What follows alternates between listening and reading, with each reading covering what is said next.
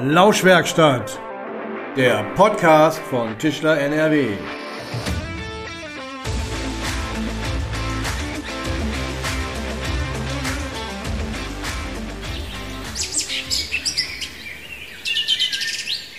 Hallo und herzlich willkommen in der Lauschwerkstatt. Sie hören's, Vogelgezwitscher, die Blätter rauschen im Wind, in der Ferne plätschert vielleicht noch ein kleiner Bach. In dieser Folge gehen wir zusammen mit Ihnen in den Wald. Genauer gesagt werden wir einen Blick darauf werfen, wie es den Bäumen und den Wäldern um uns herum so geht. Mein Name ist Jens Südmeier und heute führen wir wieder zu zweit durch diese Folge. Neben mir sitzt meine Kollegin aus der Öffentlichkeitsarbeit bei Tischler NRW, Monika Diekmann. Hallo Monika. Ja, hallo. Auch ich möchte ganz herzlich alle Zuhörerinnen und Zuhörer äh, begrüßen zu unserer aktuellen Folge der Lauschwerkstatt. Um unseren heutigen Gesprächspartner zu treffen, haben wir uns auf den Weg nach Arnsberg gemacht, genauer gesagt in das dortige forstliche Bildungszentrum von Wald und Holz NRW. Und dort unterhalten wir uns heute mit Michael Blaschke, dem Leiter der Öffentlichkeitsarbeit bei Wald und Holz NRW. Hallo, Herr Blaschke. Hallo. Ja, von mir auch nochmal ganz herzlich äh, willkommen, Herr Blaschke. Wir freuen uns auf das Gespräch mit Ihnen. Wald und Holz NRW, das hat bestimmt jeder Tischler und jede Tischlerin schon mal gehört, den Begriff. Aber äh, vielleicht können Sie uns kurz erläutern, was eigentlich genau hinter diesem Begriff steckt, was Ihr Landesbetrieb für Aufgaben hat. Ja, Wald und Holz NRW, ähm, das ste steckt schon eigentlich alles im Namen drin. Äh, üblicherweise sind, also wir sind ja quasi die Forstverwaltung des Landes Nordrhein-Westfalen. Und üblicherweise sind natürlich Forstverwaltungen für den Wald zuständig. Aber wir legen auch immer ganz besonderen Wert darauf, dass wir eben nicht nur für den Wald zuständig sind, sondern auch für das Produkt des Waldes, das Holz.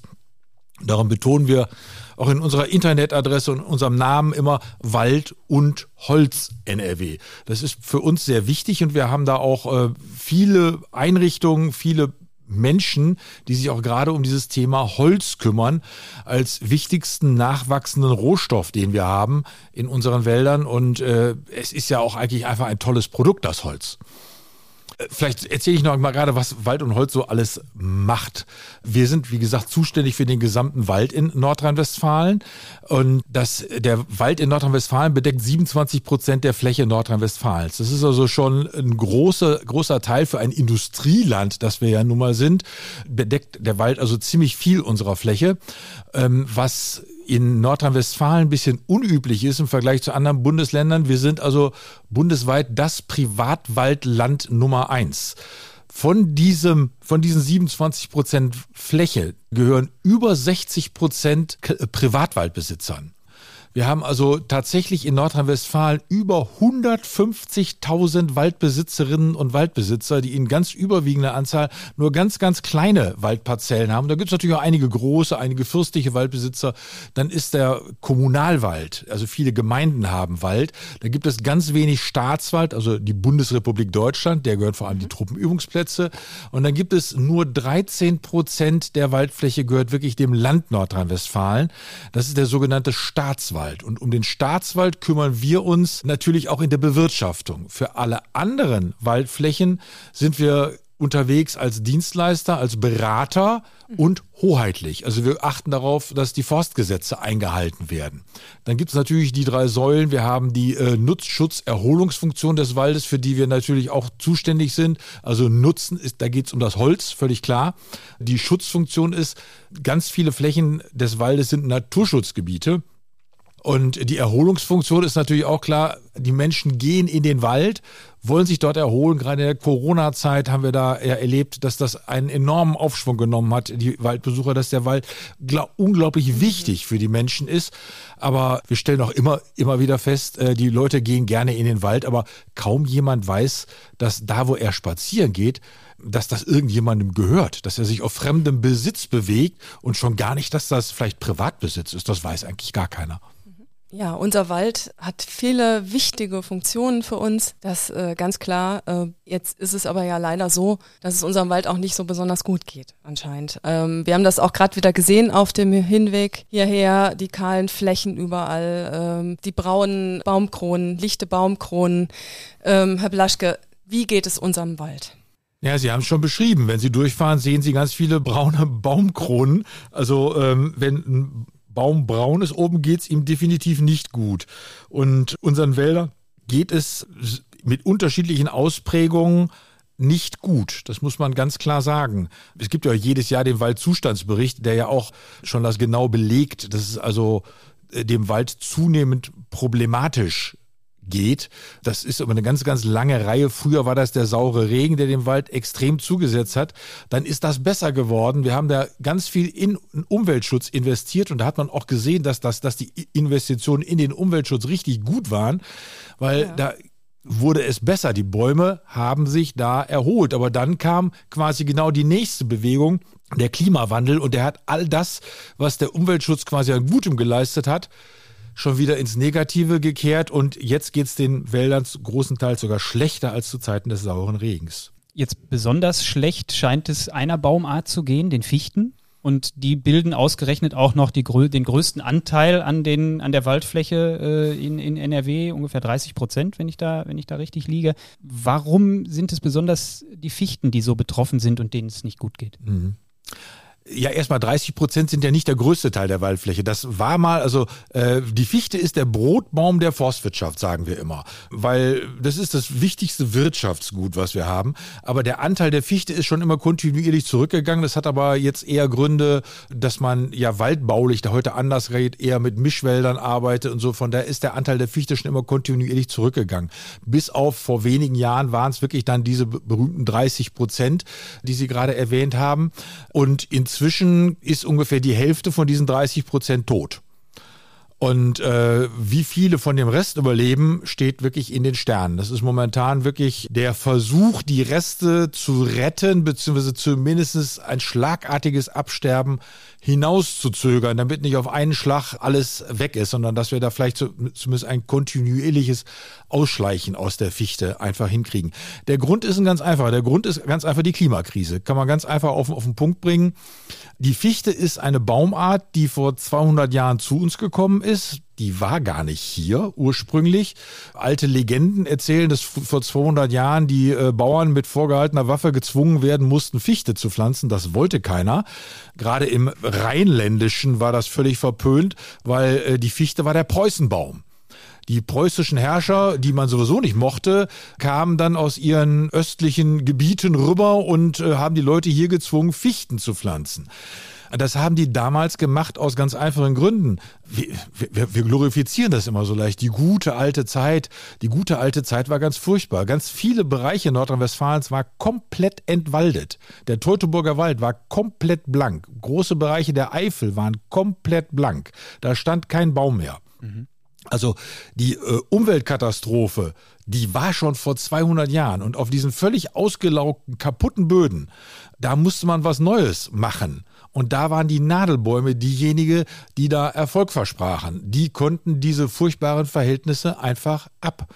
Der Grund dafür war natürlich auf der einen Seite, warum das so entwaldet war, dass man früher kein, kein, kein Dünger hatte. In der Landwirtschaft hat, ist, ist man dazu übergegangen und hat einfach aus den Wäldern, aus den Laubwäldern das ganze Laubstreu immer rausgeholt, in die Stelle gebracht, als Einstreu für das Vieh und hat damit natürlich die Wälder komplett aus mit Nährstoffen losgesogen über viele Jahrhunderte und dadurch sind die einfach schlichtweg abgestorben. Man hat das Vieh in den Wald getrieben, zur, äh, da haben die Schweine in den, in den Eichenwäldern die Eichen gefressen. Also da wurde ganz viel an Nährstoffen rausgezogen und man hatte noch keinen Kunstdünger oder andere Düngemethoden. Vieh war, war ja auch viel, viel weniger. Darum sind dann Heidegebiete entstanden gerade auf Sandböden, großflächige Heidegebiete, das, was wir heute so Hermann Löhns schon verklären, ist eigentlich ein Ökodesaster gewesen. So, und äh, da musste man ja äh, dann gucken, wie kriegt man diese Flächen wieder irgendwie in Wald. Und da kamen eben die Preußen mit, ihrem, mit ihren Fichten und haben gesagt, okay, das müssen wir irgendwie mal in den äh, Griff kriegen. 100 Jahre davor hat das Umdenken eigentlich schon langsam angefangen. Da gab es den Karlowitz, der kam aus Thüringen und ähm, der hat eigentlich aus dem rein wirtschaftlichen, das war gar kein Förster, der wird immer so jetzt als Förster verklärt, das war der gar nicht. Der kam aus dem Bergbau, das war ein Bergbauingenieur.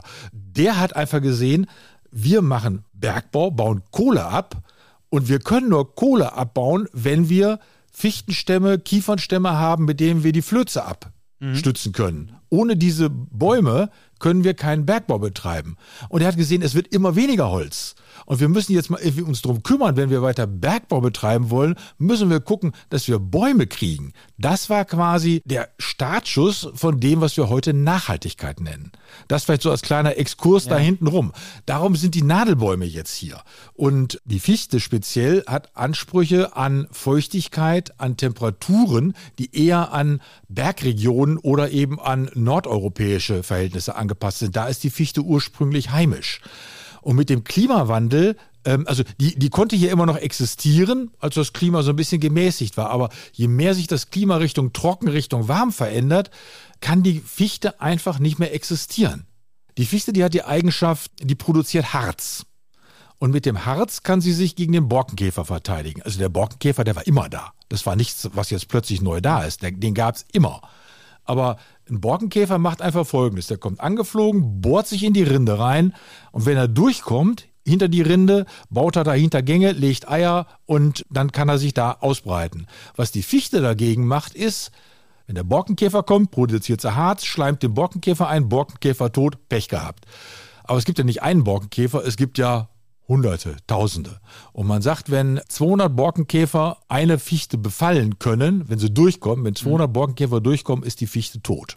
Die Fichte kann Harz nur produzieren, wenn sie genug Wasser hat. Und in den Dürrejahren, die wir hatten, hatte die Fichte schlichtweg nicht genug Wasser. Darum konnte der Borkenkäfer sich so rasant ausbreiten. Und da die Dürrejahre ja immer mehr werden, kann die Fichte einfach nicht mehr. Das ist aber ein Phänomen, das beschränkt sich wirklich nur auf die Fichte. Der Borkenkäfer, der Buchdrucker, über den wir hier reden, und zunehmend jetzt auch der Kupferstecher, äh, das ist die andere Borkenkäferart, die sind an die Fichte gebunden. Also es ist nicht die Gefahr, dass jetzt plötzlich äh, die auf andere Bäume überspringen. Das ist nicht Gefahr. Das ist ein reines Fichtenproblem. Dummerweise ist die Fichte der Brotbaum der Forstwirtschaft. Ja. Die Dürre bzw. die trockenen Jahre setzen ja aber den anderen Bäumen genauso zu. Wie sieht es denn mit, ich sag mal, für Tischler relevante Baumarten, Buche, Eiche aus? Wie, wie, wie geht's denen so? Also die Eiche kann zum Glück noch mit am besten mit den veränderten Klimaverhältnissen umgehen. Wie das langfristig sein wird, wissen wir ja nicht. Wir gucken ja alle nicht in die Zukunft rein, genau. Wir wissen ja nicht, wie viel Grad wärmer es wird. Das, was momentan ist, äh, sehen wir die Eiche als wichtige Zukunftsbaumart, auf jeden Fall, die wir auch, auf die auch verstärkt gesetzt wird im, im Klimawandel. Die Buche ist ja unsere Hauptbaumart hier in Nordrhein-Westfalen. Also wenn wir nichts machen würden, wären die meisten Wälder Buchenwälder bei uns. Von daher ist das eigentlich, äh, ich sag mal, ich sag mal, das ist das Rückgrat unserer Wälder, das Rückgrat der heimischen Wälder die hat an schlechten Standorten inzwischen eigentlich auch schon so das eine oder andere Problem. Also wenn die auch auf Standorten steht, wo ein bisschen wenig äh, Boden drunter ist, südexponiert, schlechte Wasserversorgung, aber auf klassischen guten Buchenstandorten ist sie gut na, nach wie vor und ist auch eine ganz wichtige weitere Baumart, auf die wir setzen werden. Allerdings, wir wissen alle, äh, wie lange Buchen und Eichen brauchen, bis sie groß werden. Jetzt haben Sie ja schon davon gesprochen, äh, dass es manche Arten besser schaffen, mit den veränderten Verhältnissen klarzukommen. Wir wissen davon, dass es ja auch Experimente gibt, mit anderen Baumarten zu experimentieren. Es geht ja, dass der Wald umgebaut werden muss. Und was äh, gibt es noch für andere Baumarten, die in Frage kommen, so dass diese kahlen Stellen irgendwann mal wieder aufgeforstet sind und nicht mehr kahl sind? Ja, da gibt es einiges. Da gibt es auch gerade hier aus Arnsberg, da ist ja, wo wir jetzt hier sitzen gerade, das ist das äh, Forstliche Bildungszentrum. Das Forstliche Bildungszentrum ist Teil des Zentrums für Wald- und Holzwirtschaft. Und das ist unsere Forschungseinrichtung, wo wir Forschung für die Praxis betreiben. Und da laufen genau eben von hier aus hier in Arnsberg die Versuchsanbauten, mit denen wir uns angucken, welche Baumarten funktionieren denn im Klimawandel. Das ist genau das, was hier in Arnsberg passiert. Und da gibt es tatsächlich eine ganze Reihe Dinge, mit denen wir da experimentieren, wobei man immer sagen muss, ganz schnell entsteht der Eindruck, wir wollten jetzt irgendwie die heimischen Bäume wegtun, weil die problematisch sind und machen jetzt nur noch mit irgendwelchen fremdländischen Baumarten. Das ist kompletter Blödsinn. Es ist die Maßgabe auf jeden Fall mit heimischen Baumarten, vor allem Laubbaumarten, zu versuchen, dem Klimawandel entgegenzutreten, aber mit Mischungsanteilen von bis 20 Prozent, sagt man so ungefähr, auch mit anderen Baumarten zu experimentieren, von denen wir wissen, dass sie unter anderen klimatischen Verhältnissen klarkommen können. Der Gedanke dahinter ist ganz einfach, um das äh, zu erklären, wir wissen nicht, wohin der Klimawandel uns führen wird. Bleibt das bei anderthalb Grad? Kommt die Buche noch klar? Gehen wir wirklich, wie negative Prognosen ausgehen, Richtung drei, vier Grad, äh, dann ist es nicht nur für die Fichte vorbei, dann ist es auch für die Buche vorbei. Und äh, unser Anspruch ist ja, wir wollen Wald erhalten. Also müssen wir auch für den Worst Case vorbauen. Und wir können nicht, wenn der Klimawandel da ist, sagen, ach, jetzt ist der Klimawandel bei drei Grad, jetzt fangen wir mal an mit anderen Baumarten. Wir denken ja in Jahrhunderten.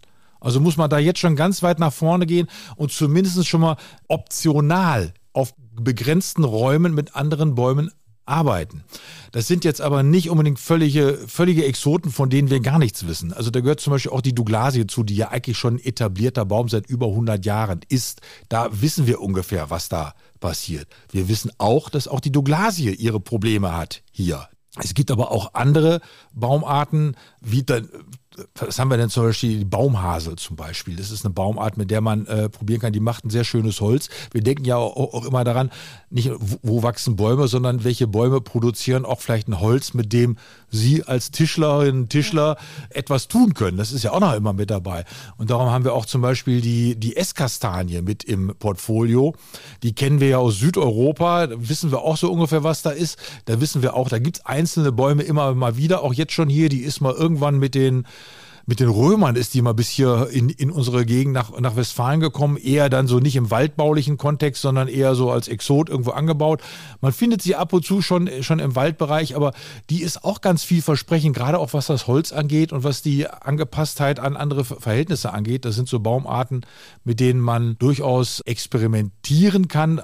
Die Roteiche, die amerikanische, die im Herbst so wunderschöne rote Blätter macht, der berühmte Indian Summer kennen wir auch schon, vor allem aus Parkanlagen ist der äh, bekannt. Äh, der wurde oft, eben wegen seines schönen bunten Laubes, wurde der immer auch schon viel angepflanzt äh, und die sind nicht, sind uns nicht völlig fremd, aber äh, die sind auf jeden Fall im waldbaulichen Kontext noch nicht etabliert und von daher muss man gucken, wie funktioniert das mit denen. Sie hatten das vorhin gesagt, rund zwei Drittel der Wälder in NRW sind in Privatbesitz, rund 150.000 Waldbesitzer in NRW. Wie kann es gelingen, die alle mitzunehmen, wenn es um diesen Waldumbau geht? Ganz, ganz schwierig. Wir sind ja quasi als Staatswald so ein bisschen der Referenzbetrieb. Wir zeigen ja diese Waldbauforschung für die Praxis. Also wir machen ja genau die Sachen, mit denen wir den Waldbesitzerinnen und Waldbesitzern sagen können, hier, so könnt ihr es machen. Es gibt da viele, die auch wirklich sagen, okay, wir, wir wissen das, wir machen das, wir ziehen damit. Es gibt aber auch immer noch Leute, die sagen, einmal Fichte geht noch. Und die wirklich heute noch Fichte anpflanzen, weil sie meinen, die Wirtschaft braucht Fichte. Die werden scheitern. Bin ich fest von überzeugt. Die werden komplett scheitern. Die Fichten werden nicht groß werden. Es sei denn, mit dem Klimawandel ent entwickelt sich was völlig anderes. Das ist aber eine ganz, ganz heiße Wette, wenn man auf sowas setzt. Man kann natürlich auch sagen, okay, Klimawandel, wenn wir ganz ehrlich sind, wissen wir so ganz furchtbar viel nicht, in welche Richtung das geht. Alle Experten gehen davon aus, es wird wärmer, aber es gibt durchaus auch äh, Rechenmodelle, die einfach sagen, okay, wenn der Klimawandel dazu führt, dass der Golfstrom abreißt, dann wird es nicht wärmer, dann wird es deutlich kälter. Also wenn man auf den Globus mal guckt, weiter den Breitengrad einmal, einmal rumgeht nach Amerika, sind wir am Hudson Bay in Nordrhein-Westfalen. Hudson Bay ist die Eiskammer äh, Nordamerikas. Dann reden wir hier nicht über Wölfe, sondern um Eisbären. Muss man sich wirklich äh, klar machen. Also das ist nur der Golfstrom, der uns dieses Klima präsentiert. Und äh, wenn der wirklich verschwindet, kann das auch sein, dass es wirklich kalt wird. Und wenn man auf das natürlich wettet und sagt, darum pflanze ich Fichte an, weil vielleicht wird es ja auch kälter, ja, da habe ich an, dem Stelle, an der Stelle Glück gehabt, aber äh, das wäre mir offen gestanden ein bisschen zu heiß. Also der Wille und die Bereitschaft, den sicheren und eigentlich experimentell und auch von der Forschung vorgezeigten Weg zu gehen, ist nicht überall vorhanden, sag ich mal einfach vorsichtig. Und äh, wir haben Waldbaukonzept NRW, was sehr, sehr ausgeklügelt ist, was höchst clever angelegt ist, ist ein bisschen kompliziert, gebe ich zu. Aber die Weltlage ist kompliziert. Und mit einmal Fichte geht noch, ist einfach unterkomplex. Ich muss mich diesen komplexen Herausforderungen stellen. Dafür haben wir Lösungen. Die sind einfach da.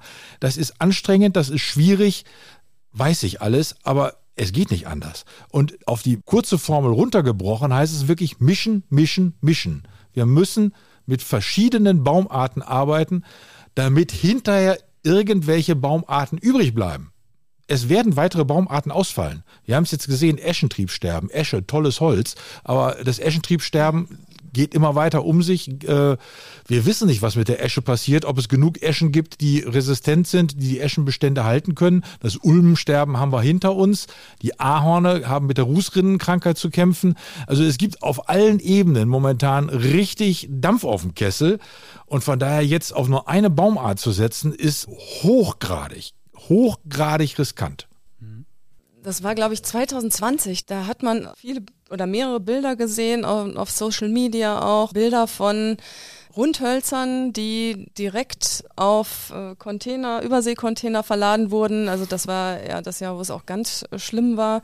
Überall lagen die Holzstapel und also die Rundhölzer mhm. äh, und wurden dann ähm, in Überseekontainer verpackt. Und direkt nach, ja, man vermutete China oder in die USA auch verschifft, während hier gleichzeitig die Preise für äh, Bauholz extrem anstiegen und es war auch teilweise ja kaum noch zu bekommen. Ist das jetzt so ein Internet, äh, Social Media Phänomen gewesen oder ist da was dran? War das mhm. wirklich so? Nein, das war, äh, das war kein äh, Social Media Phänomen. Also man muss aber ein bisschen differenzieren. Ähm, die Rundhölzer sind nach Asien gegangen, das ist richtig. Amerika hat äh, Schnittholz, kauft eigentlich nur Schnittholz. Die kaufen keine Rundhölzer. Die sägen nicht selbst, sondern die kaufen dann die Dachlatten. Wir haben in einer Situation gestanden, wo auf den Schlag Holzmengen da waren, die die heimischen Sägewerke einfach nicht verarbeiten konnten.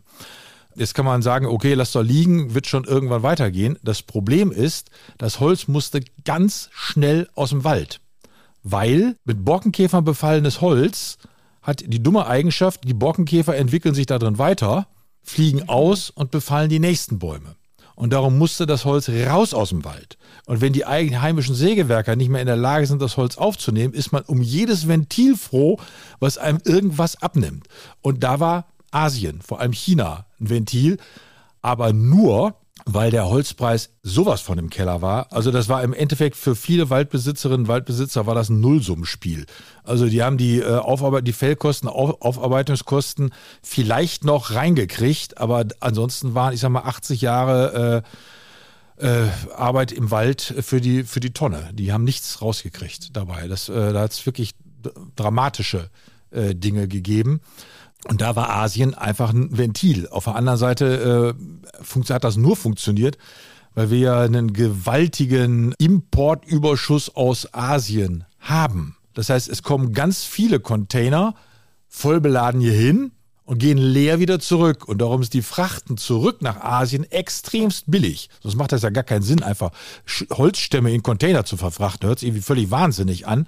Aber weil diese Rückfrachten so extrem billig sind und der Holzpreis so extrem im Keller war, hat man die Holzstämme auf die völlig unübliche Länge, ich glaube es waren 16,80 Meter, braucht kein Sägewerk, kauft kein Sägewerk, das ist genau die Containerlänge, zurechtgeschnitten, in Container verladen und ähm, nach Asien verschifft mit verschiedenen zusätzlichen Problemen, das will ich auch gar nicht verschweigen. Da sind einfach, die äh, müssen begiftet werden mit Gas, äh, damit Asien die überhaupt annimmt.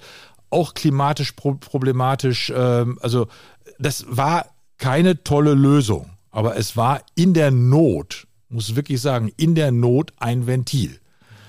Nicht gut, aber wir hatten keine andere Wahl. Ganz einfach, muss man ganz simpel und einfach so sagen. Ne? So. Aber da höre ich jetzt raus, das ist jetzt inzwischen anders. Also das passiert jetzt so nicht mehr. Also inzwischen sind die Holzpreise wieder so hoch, Sie haben es ja selber gesagt, danach ging das wieder steil bergan. Da ist das für China völlig uninteressiert, völlig uninteressant. Das ist, das ist einfach eine Sache, die da, wo der Markt dann solche Dellen hat und wo es dann irgendwie mal völlig absurde Sachen gibt. Aber für die Holzpreise, die, äh, die wir momentan haben, ist das äh, völlig utopisch. Mhm. Wir haben jetzt viel über die Aufforstung und richtige Bewirtschaftung der Wälder äh, gesprochen. Das ist die eine Seite. Die andere Seite ist ja die, die nachhaltige Nutzung der, der nachwachsenden Ressource Holz. Was können denn ja, Tischlerinnen, Tischler oder insgesamt holzverarbeitende Betriebe tun, um eben diesen klimaresistenten Umbau des Waldes mit zu fördern? Ja, da gibt es tatsächlich was, was man tun kann. Und zwar äh, sich um eine Holzart zu kümmern, die bisher ziemlich außerhalb des Fokus liegt. Äh, und das ist die Birke. Also die gilt unter Forstleuten eher so, oder galt die früher so, so, so als Forstunkraut. Birke, pff, was ist das? Braucht man nicht. Ne? Wir werden aber jetzt durch diese riesen Kahlflächen enorm viel Birkenholz bekommen, weil die Birke natürlich der typische Primärbesiedler wieder ist. Also wo Kahlflächen sind, sind die Birken die ersten, die auch von alleine, ohne dass sie gepflanzt werden, wachsen. Das ist eine typische Baumart, die sehr kräftig ist, um äh, schnell kaputte Flächen wieder neu zu besiedeln. Und Birke ist ein wirklich tolles Holz, was auch sehr schnell wächst und äh, aus dem man ganz viele tolle Sachen machen kann. Äh, wir experimentieren selbst sogar im Moment mit dem Thema Birke, wie auch Birke als Ersatz für Fichte sogar im Bau genutzt werden kann. Wir haben in Olsberg haben wir so ein äh, Zentrum, wo wir auch so Demonstrationsdinge mit Holz zeigen. Kann ich nur jedem Tischler dringend empfehlen, da mal hinzufahren in Olsberg, unser IDEE e und das Zentrum Holz, was dort ist.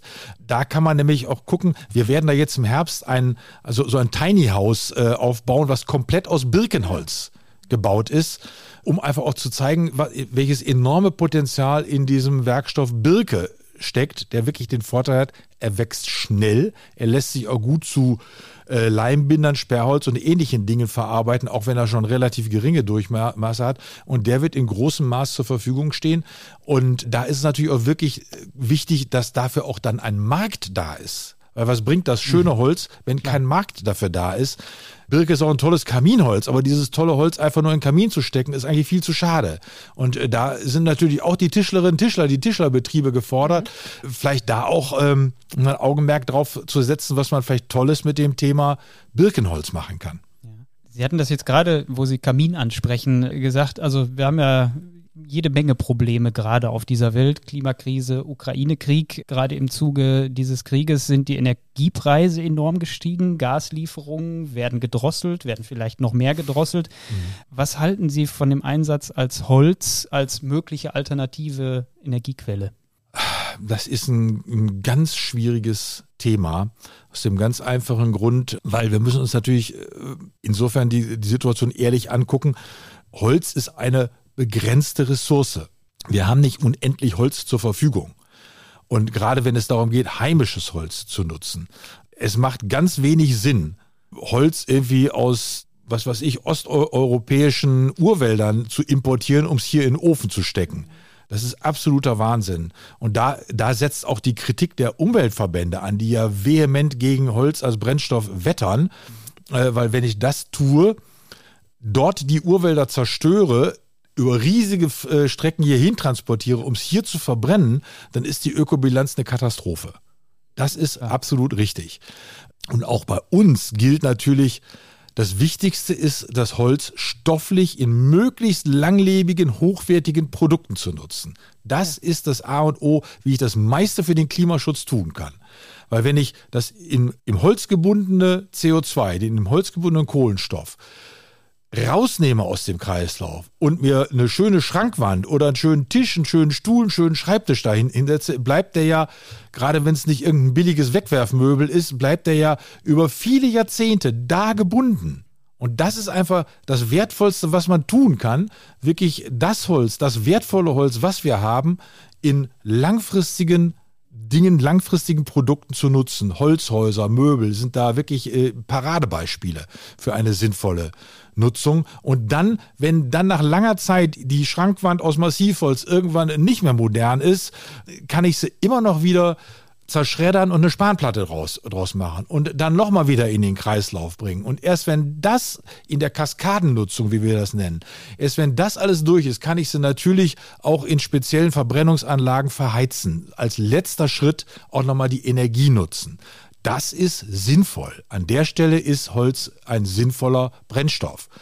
Das heißt nicht, dass man jetzt generell auf Ofenfeuerung verzichten muss, aber es ist eine schlechte Idee zu meinen, okay, ich ähm, schmeiß die Ölheizung raus, ich habe ein zugiges altes Haus, das dämme ich nicht, äh, ich mache jetzt das äh, Ölheizung raus und heizt stattdessen mit Holz und dann bin ich der Klimaking. Das ist es mit Sicherheit nicht. Ne? Also es geht wirklich im Klimaschutz an allererster Stelle um Energie sparen. Und wenn ich das gut gemacht habe, wenn ich richtig gut mein Haus gedämmt habe, die Fenster gedämmt habe, das Dach gedämmt habe, meine Solaranlage in, installiert habe, wenn ich das alles gut gemacht habe und dann noch eine Restenergie brauche, die dann vielleicht mit Holz zu machen, das kann sinnvoll sein, wenn ich das Holz aus heimischer Produktion habe. Weil jeden Stamm, den ich ja einfach verwerte, der hat auch immer Anteile, die eben nicht für ein Brett geeignet sind. Das ist einfach so. Ich habe die Rindenanteile, ich habe die Splintholzanteile, ich habe verschiedene Holzanteile, die einfach nicht nutzbar sind. Und die dann quasi als Koppelprodukt zu nutzen, zur Verbrennung, das ist völlig in Ordnung. Aber wir müssen uns nichts vormachen, das ist nicht die Lösung für 100 Prozent der Haushalte in Nordrhein-Westfalen. Ne, das ist eventuell für, für die ländlichen Räume was. Für die Tischlerbetriebe, die ihren eigenen Energiebedarf decken, die machen das sowieso damit. Das ist alles, alles in Ordnung. Aber Holz als genereller Brennstoff, als generelle Brennstofflösung, äh, würde ich sagen, ist keine gute Idee. Aber man darf auch jetzt nicht die Leute, die äh, mit Holz heizen, verteufeln, weil sie können ja auch zu denen gehören, bei denen es einfach sinnvoll ist. Muss man ganz klar sagen. Ne? Also das ist immer alles nicht so ganz schwarz-weiß. Man muss es einfach klug machen. Die Lage ist komplex. So ist es leider. Und ein Jetzt. absolutes Plädoyer für hochwertige Fenster und langlebige Möbel vom Tischler. Ne? Auf jeden Fall. Ja. Auf jeden Fall. Das ist auch das, was wir überall und immer sagen. Langlebige und wirklich hochwertige Produkte ja. aus Holz, das ist wirklich den besten Beitrag, den man, dem, den man zum Klimawandel leisten kann. Und wie sieht das aus? Es gibt jetzt auch einige Tischlereien, hören wir immer wieder, die ähm, auf regionale Hölzer setzen. Also die gerne ähm, sich ein bisschen auch zum einen ähm, im Sinne der Nachhaltigkeit, ähm, zum anderen, weil sie sich auch von den globalen Lieferketten äh, nicht mehr so abhängig machen wollen. Wie sehen Sie das? Ist das auch ein der richtige Schritt, damit die Wälder nachhaltiger werden können? Ja, auf jeden Fall. Also regionale Holznutzung ist eine ganz tolle Sache, weil es, man muss ja einfach sagen, jedes Stück, äh, jedes Werkstück aus Holz oder aus anderen Materialien hat ja immer so einen kleinen Klimarucksack obendrauf. Und äh, je weiter ich das Material transportieren muss, je komplizierter ich es verarbeiten muss, je mehr CO2 ist in diesem Klimarucksack drin. Und wenn ich regionales Holz nutze, was eben nicht um die halbe Welt verschifft wird oder äh, tra transportiert wird, äh, dann ist das natürlich schon mal ein riesen Plus. Und äh, ich denke mal auch, dass das ein Stück weit ja auch was mit einer Verbindung zur Heimat einfach zu tun hat, heimische Hölzer zu nutzen. Das ist ja was ganz, ganz Wertvolles. Und da sind so Sachen wichtig und da können Tischler, denke ich, auch eine Menge zu beitragen. Ist, wir hatten mal so eine Kampagne, die ist schon viele Jahre her, die ist leider völlig eingeschlafen. Da ging es um ja diese Rotkernbuche. Die Buchen werden ja eigentlich immer nur gerne genutzt, wenn das Holz richtig ja. schön weiß ist. So, da gilt es als besonders wertvoll. Die Buche hat aber, je älter sie wird, auch die Eigenschaft, äh, so mit roten Farbchangierungen im Holz zu ja, arbeiten. Ich mich daran, ähm. Das wird immer leicht als minderwertig mhm. betrachtet, was völliger Blödsinn ist. Das Holz ist technisch genauso gut wie das rein weiße Holz. Und da hat es durchaus mal auch Tischler gegeben, die das richtig zum Markenzeichen gemacht haben, mit dieser Rotkernbuche zu arbeiten, weil es ist auch ein schönes Gestaltungselement, mit dem man arbeiten kann. Und ich habe letztes sogar gesehen, das fand ich dann ganz witzig, in einer, das ist sogar eine Möbelkette, ich nenne den Namen jetzt nicht, äh, nicht so eine ganz große, die machen aber ganz viel mit, äh, mit rein Massiv, die machen nur äh, Massivholzmöbel. Und äh, die haben dann Betten verkauft und haben das tituliert als Wildbuche. Das war dann diese Rotkehrbuche. Ist natürlich völliger Quatsch, Wildbuche. Jede Buche ist wild. Es gibt ja keine, es gibt ja keine unwilde Buche.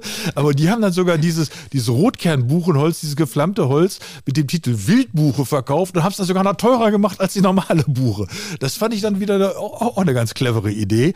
Aber in, in den ähm, Kategorien muss man, glaube ich, durchaus so denken, wenn man gerade an die heimischen Hölzer denken will. Und gerade weil die Buche ja eine wichtige Baumart bei uns ist und auch bleiben wird, ist es auch ganz wichtig, gerade als Möbelholz, sie wirklich stark zu fördern, weil äh, sie wird der Baum, die Baumart sein, die jetzt auch gerade in den nächsten Jahren einfach noch zur Verfügung steht. Und tatsächlich geht im Moment viel zu viel Buchenholz direkt in die Verfeuerung, weil es natürlich das beliebteste mhm. Kaminholz ist. Und es wäre eigentlich viel schöner, wir könnten das erstmal im Sinne einer langfristigen Kaskadennutzung erstmal als Möbelholz nutzen.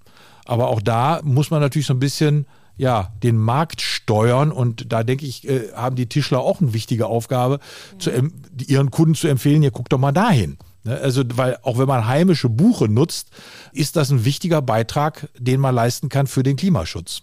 Kommen wir nochmal ganz kurz zum Thema Aufforstung zurück. Oftmals ist ja so, dass die frisch gepflanzten Bäume, junge Triebe, das, die sind besonders attraktiv für, für Wildtiere, die knabbern das gerne mal eben schnell weg. Wie geht die Wald- und Forstwirtschaft eben mit dieser Problematik, mit dieser Situation um? Ich kann mir vorstellen, da gibt es dann durchaus auch den ein oder anderen Interessenskonflikt äh, zwischen Pflanzen- und Tierschützern und eben der Wald- und Forstwirtschaft. Wie, wie, wie funktioniert das? Ja, da gibt's quasi äh, sogar drei Player. Das eine ist die Wald- Forstwirtschaft, das andere sind die Tierschützer und das dritte sind die Jäger. Und da gibt's dann zum Teil ganz witzige Allianzen, oder die sind eigentlich gar nicht so witzig, sondern die sind eher, eher traurig. Sie haben es völlig richtig beschrieben. Also die ähm, vor allem die Rehe und die Hirsche, in den Gegenden, wo, wo Hirsche vorkommen, aber meistens sind es die Rehe, die sind ein Riesenproblem überall da, wo junge Bäume groß werden wollen, weil äh, die Rehe sind einfach so ein bisschen so leckschmeck, sagt man ja bei uns in Westfalen so ein bisschen. Ne? Also die, die äh, knabbern gerne mal so hier und mal da und vor allem die jungen Triebe. Und ähm, das ist ein Riesenproblem, weil die wirklich ganz viel von dem jungen Aufwuchs, von der Naturverjüngung, aber auch von gepflanzten Bäumen einfach wegfressen. Und es gibt tatsächlich viel zu viele Rehe bei uns. Und darum sagen wir tatsächlich immer, ohne Jagd, ohne vernünftiges Jagdmanagement ja. wird die Wiederbewaldung nicht gelingen. Weil sie können nicht äh, die ganzen Wälder, die ganzen Junganpflanzungen alle einzäunen. Das wird nicht gehen. Mhm. Und das ist ein Riesenproblem. Das heißt, die Jagd äh, das Jagdmanagement muss natürlich äh, sich entsprechend anpassen. Tierschützer sagen, nein, bloß nicht jagen, die armen Rehe, die, die soll man doch sich selbst überlassen. Ja, dann werden es immer mehr und das ist auch unnatürlich viel, wie es dann einfach sind. Das ist dann leider so. Jagd möchte sich ungern reinreden lassen. Die äh, sagen, wir machen ja nicht äh, die Flintenspanner für die, für die Forstwirtschaft, nur damit eure Bäume wachsen, sollen wir mehr Rehe schießen, als wir wollen. Weil ein Jäger will natürlich nicht nur schießen, der Jäger will auch gucken. Und er möchte auch gerne mal auf, auf dem Hochsitz sitzen und möchte tolle, tolle Rehe sehen. Das ist ja irgendwo, das sind ja diese naturverbundene Leute, die freuen sich auch, wenn sie mal ein Reh sehen. Und wenn wir dir sagen, du sollst es dir nicht angucken, du sollst es abschießen, dann lassen die sich das ungerne sagen weil die oft ja auch hohe Yachtpachten dafür zahlen, was sie da tun. Und das ist ein, das ist ein tatsächlich großes Problem. Wir sind also in verschiedenen Bereichen wirklich schon dazu übergegangen, im Staatswald, dass wir äh, Yachtreviere dann nicht mehr verpachten, sondern dass wir die von Beru Berufsjägern wirklich managen lassen. Also, also, hier ist in diesem Bereich auf jeden Fall ein menschliches Eingreifen notwendig.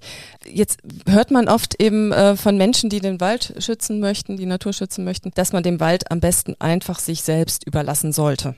Ich nehme an, wenn die Rehe sich dann stark vermehren, dann wäre das wahrscheinlich sowieso ein Problem. Wie sieht das aus? Äh, was sagen Sie zu diesem Argument? Den Wald am besten sich selbst überlassen. Die Natur wird schon richten. Stimmt das?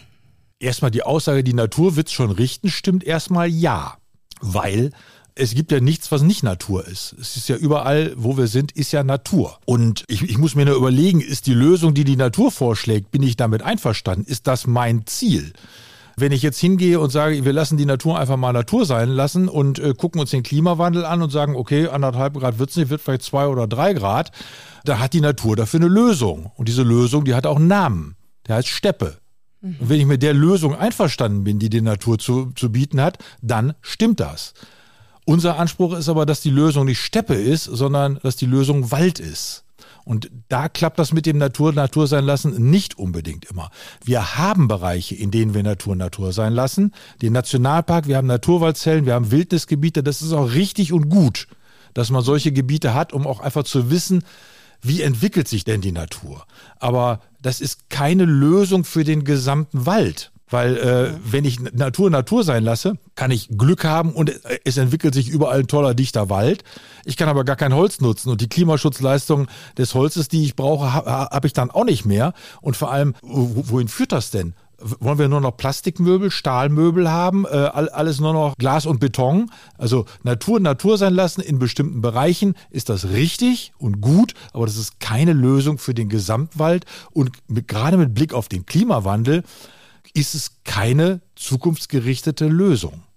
Ja, also Holz, Bäume, Wald, das ist einfach nicht alles nur da, sondern es braucht eben einen bewussten Umgang damit. Es muss bewirtschaftet werden und man muss auch sich bewusst sein, dass man entsprechend damit umgeht. Und ähm, ja, wie kann es denn gelingen, den Menschen, beziehungsweise vor allen Dingen die jüngere Generation, den Wald wieder ein bisschen näher zu bringen. Also, so dass man den auch als elementaren Bestandteil unserer Umwelt und im ganzen Umgang mit dem Klima- und Naturschutz begreifen und wahrnehmen kann. Das ist ein ganz schwieriges Thema, muss man ehrlicherweise sagen, weil es ist nicht so, dass die Jugend kein Verhältnis zum Wald hat. Wir sehen gerade vermehrt junge Menschen, die sehr gerne im Wald sind, die den Wald gerne genießen, die ihre Trekkingtouren machen, wandern. Früher als Jugendliche wandern. Oh nee, geh mir weg irgendwie, das ist was für alte Leute. Nein, heute gehen wirklich die Jugendliche in den Wald. Also die haben ein Verhältnis zum Wald. Das ist auf jeden Fall da. Die mögen auch Echtholzmöbel. Aber alles, was dazwischen liegt, das mögen sie nicht. Und da ist das Problem. Also wir, wir reden ja immer von dem sogenannten Schlachthaussyndrom. Man mag die Wurst, aber das Schlachten findet man IBA. Und sowas, so ein ähnliches Phänomen haben wir auch leider im Wald. Äh, die Leute finden den Wald toll, die finden die Holzmöbel toll und das, was dazwischen ist, einfach nicht. Weil es wird auch einfach immer fälschlicherweise als Widerspruch empfunden zum Thema Naturschutz und zum Thema Klimaschutz, wenn jemand mit der Kettensäge im, im Wald ist.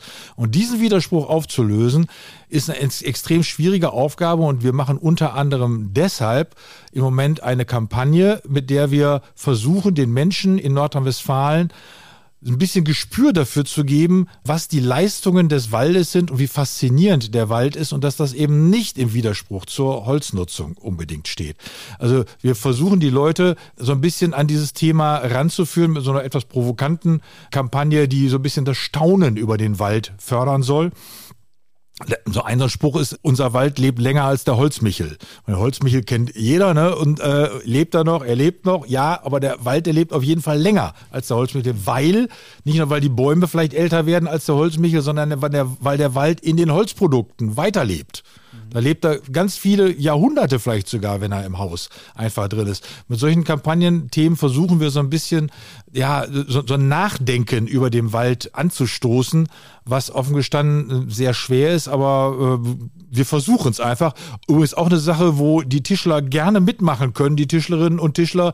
Also wir geben gerne Plakate über den Holzmichel, der kann in jeder Tischlerei hängen, gerne, um da auch auf das Thema hinzuweisen. Weil wir haben ja einfach auf dem Markt im Moment, wenn man das mal so sagen will, auf dem Markt ganz viele Player, äh, die meinen, die Deutungshoheit über den Wald für sich zu haben. Und da müssen wir so ein bisschen gegenhalten und sagen, Moment mal, ihr habt die Deutungshoheit für ein einzelnes Teilthema im Wald und da habt ihr auch nur zum Teil recht. Aber es gibt ein Thema, das ist darüber hinaus und das ist viel, viel vielfältiger. Und darüber müssen wir reden. Wir reden gerne über Naturschutz, wir reden gerne über Prozessschutz, aber wir reden genauso gerne über die Holznutzung und über ja die langfristigen äh, Strategien, wie wir mit dem Holz den Klimawandel ein Stück weit in den Griff kriegen können. Wir möchten mit unserer Kampagne den Menschen natürlich auch relativ niederschwellig abholen. Da geht es ja nicht immer gleich um Fachdinge. Darum haben wir auch eine Kampagnen-Website eingerichtet, www.waldstaunen.nrw, wo man mit Quiz-Elementen und ähnlichen Sachen, mit ein bisschen Spaß an der Sache auch äh, ja an das Thema Wald und auch das Thema Holznutzung rangeführt wird und vielleicht so ein bisschen auch Spaß daran kriegt, sich ein bisschen mehr mit dem Thema Wald und dem Thema Holz auseinanderzusetzen. Und wir laden alle natürlich herzlich ein, www.waldstaunen.nrw, einfach mal ausprobieren und wenn Sie möchten, vielleicht sogar auch weiter zu empfehlen. Es gibt ja heute die tollen sozialen Netzwerke, über die man alles megamäßig verbreiten kann. Fänden wir gut. Ja, Blaschke, ganz herzlichen Dank für diese tollen Einblicke hinter die Kulissen des Waldes sozusagen und der Forstwirtschaft wir wollen dann weiter, wir versuchen weiter optimistisch zu bleiben, dass es dann auch unsere ja, Kinder, Enkelkinder auch noch die Möglichkeit haben, in einem vielleicht anders aussehenden Wald als dem, als es jetzt der Fall ist, äh, spazieren zu gehen. Vielleicht wird es ja sogar einen Indian Summer dann irgendwann in Deutschland geben. Der Sauerländer Summer dann. Der Sauerländer Summer. ja, das war ganz wunderbar und äh, sehr erkenntnisreich und ich möchte mich an dieser Stelle schon verabschieden. Ganz herzlichen Dank, Herr Plaschke, nochmal. Sehr gerne. Ja, auch von meiner Seite vielen Dank, Herr Blaschke. Und natürlich auch äh, vielen Dank an alle Hörerinnen und Hörer fürs Einschalten. Für Feedback, Fragen oder auch Themenvorschläge dürfen Sie uns gerne wie immer eine E-Mail schreiben an lauschwerkstatt.tischler.nrw. Und zum Schluss noch ein ganz kurzer Hinweis in eigener Sache. Die Lauschwerkstatt macht eine kurze Sommerpause und die nächste Folge gibt es dann im September. Bis dahin bleibt uns dann jetzt nur noch zu sagen, genießen Sie den Sommer, vielleicht bei dem ein oder anderen Waldspaziergang. Ja, und bis zum nächsten Mal. In der Lauschwerkstatt.